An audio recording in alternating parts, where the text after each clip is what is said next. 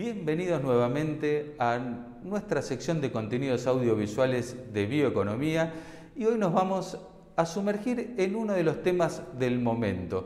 Como ustedes sabrán, hace pocas semanas se anunció el desembarco de capitales chinos para construir unas granjas intensivas de, de cerdos y uno de los temas que más preocupa es son los efluentes y, la correcta, y su correcta gestión. Y para ello nos vamos a comunicar con Leonardo Genero, quien es el líder técnico de Ecomanagement, una firma que se ha especializado eh, en esta temática. Y le vamos a preguntar acerca de cuáles son todas las tecnologías disponibles y ver si esto realmente es un problema o puede ser una alternativa que agregue aún más valor a la producción ganadera. Vamos a la presentación del programa y enseguida estamos con Leonardo en línea.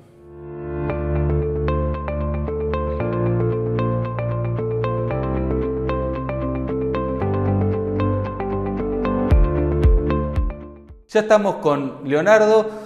Hola Leonardo, muchas gracias eh, por recibirnos. Y bueno, contanos en qué está enfocado EcoManagement. Bueno, gracias Emiliano por, por el espacio. Digamos, y como management vamos a contar un, contar un poco la historia porque es interesante encontrar en qué punto está el ciclo este, en donde empieza a trabajar EcoManagement en el tema de manejo de fluentes. Eh, EcoManagement nace desde el, seno de una empresa eh, fabricante de maquinaria agrícola, específicamente para eh, aplicación de fertilizantes y enmienda orgánica, y veíamos que los clientes eh, generalmente tenían la dificultad en, el manejo, en el aprovechamiento, en la gestión de los residuos y los efluentes para poder reutilizarlos. Entonces, Eco-Management surge justamente eh, para llevarle eh, tranquilidad y una solución al productor que intensificó sus procesos productivos, que tiene distintos tipos de residuos, efluentes de cualquier tipo, estiércoles, este, biomasa, en definitiva, para valorizar y acercarle las herramientas para que ese, ese material, que es un recurso, que siempre decimos no es un residuo, eh, se transforme realmente en valor. Eh, Ecomanagement está desde el principio de esa gestión y ese manejo de fluentes y residuos, mediante procesos físicos de tratamiento, separación eh, del sólido del líquido, reuso del líquido, y aprovechamiento del sólido, ya sea para plantas de biogás de distintas escalas, como también de compostaje, túneles de compostaje o compostaje mismo de, esa materia, o sea, tratamiento aeróbico y anaeróbico. Muy interesante, em, teniendo en cuenta ¿no? a que este, el país va en un camino hacia la intensificación ganadera y el tema de fluentes pasa a ser un tema crítico y que hoy está en el foco de eh, los ambientalistas. ¿no? Entonces yo te quiero preguntar cómo estamos eh, acá en la Argentina en materia de regulación, siendo que en otros países por ahí más avanzados eh, hay regulaciones como muy estrictas en cuanto este, no solo al vertido de fluentes, sino a la misma aplicación en el suelo. A ver, Argentina tiene principalmente no las provincias más este, intensificadas, vamos a decir así, reglamentaciones propias fundamentalmente que, se basan en lo que son las buenas prácticas agrícolas, eh, agrícolas o ganaderas, obviamente, eh, y, esas buenas prácticas justamente eh, aconsejan y promocionan y promueven este, este tipo de, uso y de reuso de estos recursos. Yo siempre digo que, a ver, la biomasa es una materia que en, su estado este, natural es suelo, digamos. Con lo cual eh, uno tiene que tratar de conseguir de que en todos los procesos, en todas las preparaciones, todas las elaboraciones, esos nutrientes, esa materia orgánica, ese suelo, vuelva al suelo, digamos. Entonces, este, básicamente lo que, lo que se propone y promueve con lo que nosotros ofrecemos es que se logre ese ciclo, esa transferencia de materiales complejos a más simples para que se pueda tener un balance lo más correcto, sea procesos intensivos, semi-intensivos, como, como la producción ganadera, por ejemplo, o, la crianza este, intensiva de pollos, cerdos, este, o un firlo también. Y teniendo en cuenta un, si analizamos y decimos, bueno, mañana tenemos no sé, un tambo intensificado de 1.000, 1.500 vacas, 500 también, porque la verdad que este, todo tipo de, tamaño exige o requiere de este, eh, la gestión, una correcta gestión. Eh, ¿Cuáles serían los primeros pasos para diseñar? O sea, yo me quiero meter, tengo que resolver mi problema en mi campo de gestión ganadera. ¿Cuál sería el primer paso que tengo que hacer? Bueno, primer, el primer paso que hay que hacer es tratar de darle bienestar a, las vacas, en este caso estamos hablando de un tambo.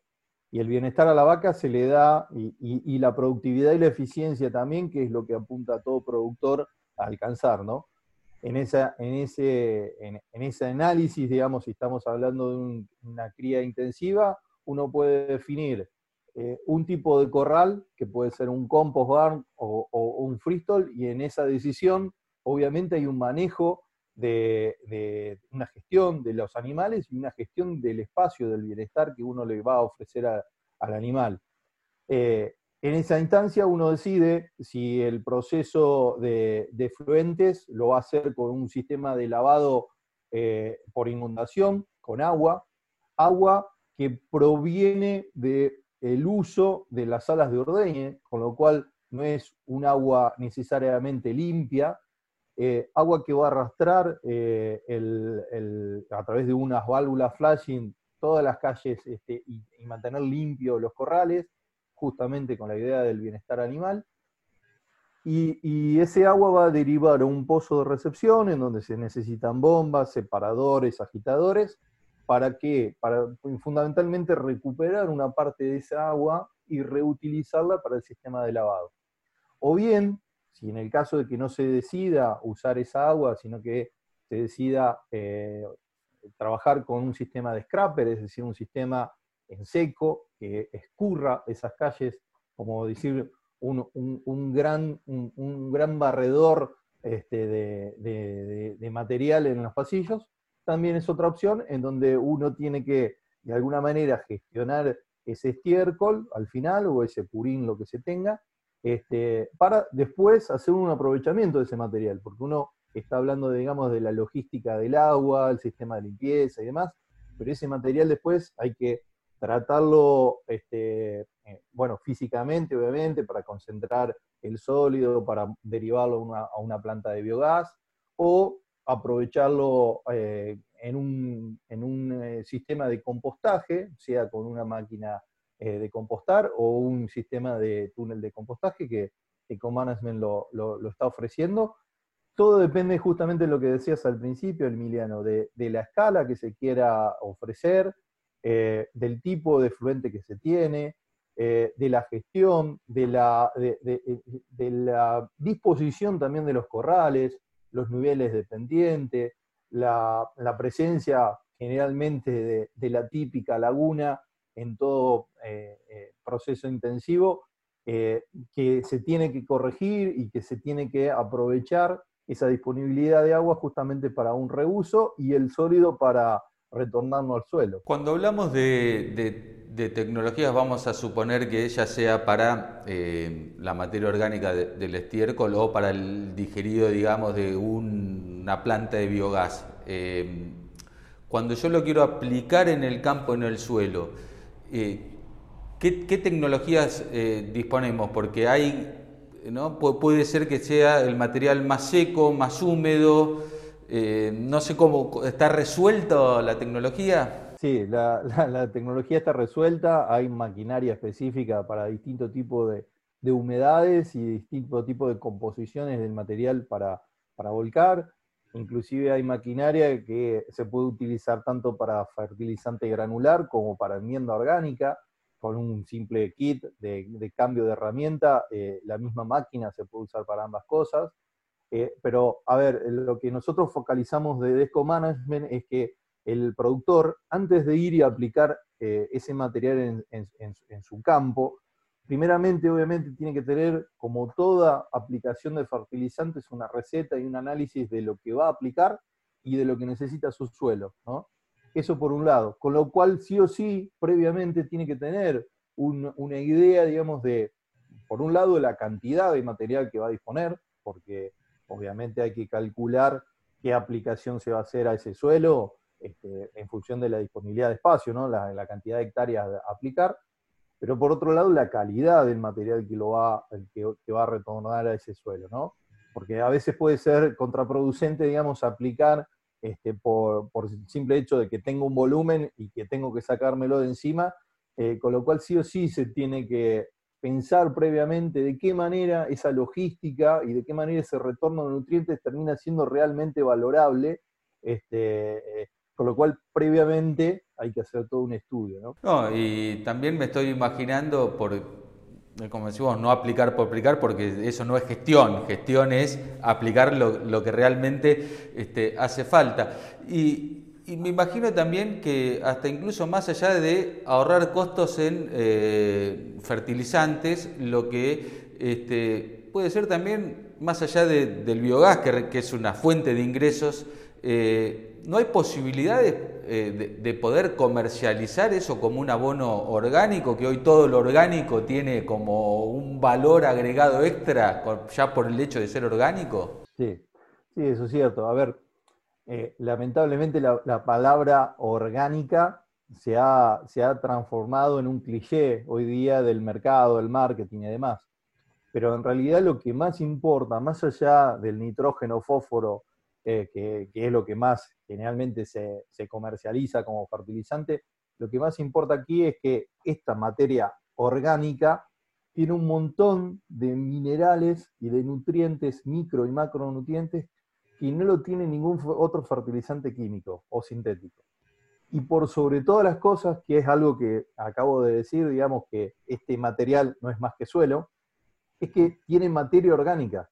La materia orgánica no la conseguimos en ningún lado. No, se fabrica la materia orgánica, sino que se tiene que renovar, transformarse y recuperar. Y esa materia orgánica, eh, por un lado, más allá de que aporta estos micro y macronutrientes, aporta estructura. Y estructura significa retención de humedad, porosidad, desarrollo de microbacterias, eh, con lo cual no solamente es un aporte nutricional, sino es un aporte biológico. ¿eh? Este, y, una estructura que no la conseguimos en ningún, este, e, e, en, ningún estante. ¿no? Y, también creo que importante es que no estamos dejando el estiércol en el medio del campo, que es uno de los principales emisores de este, los óxidos de nitrógeno, que son extremadamente dañinos este, para el cambio climático. Así que bienvenida este, Ecomanagement, bienvenido toda esta tecnología ¿no? y la economía circular, no solo reduciendo costos, sino generando este, nuevas fuentes de ingreso para hacer la ganadería este, más sustentable y empezar un poco a calmar los ánimos que bastante le vienen pegando de, mi punto de vista, de manera injusta a la ganadería. Eh, Leonardo, te agradezco muchísimo por, este rato, por tus consideraciones este, y bueno, realmente felicitaciones este, por haberse embarcado en estos proyectos. Bueno, muchas gracias Emiliano por el espacio. Y algún día, cuando podamos salir de la cuarentena, este, espero que nos invites a conocer alguna instalación y un buen programa de, gestión de, de, efluentes, así lo podemos mostrar eh, en vivo para, para nuestros seguidores. Seguro, seguro, están invitados. Agradecemos a Leonardo por estos minutos y sus conceptos y como siempre los invitamos a dejar en los comentarios los temas que les gustaría que desarrollemos y si les gustó el video, darle like y como siempre no olviden recorrer nuestro portal donde van a encontrar toda la información sobre la bioeconomía, suscribirse a nuestro newsletter para no perderse las últimas actualizaciones y seguirnos por las redes sociales. Muchas gracias y hasta la semana que viene.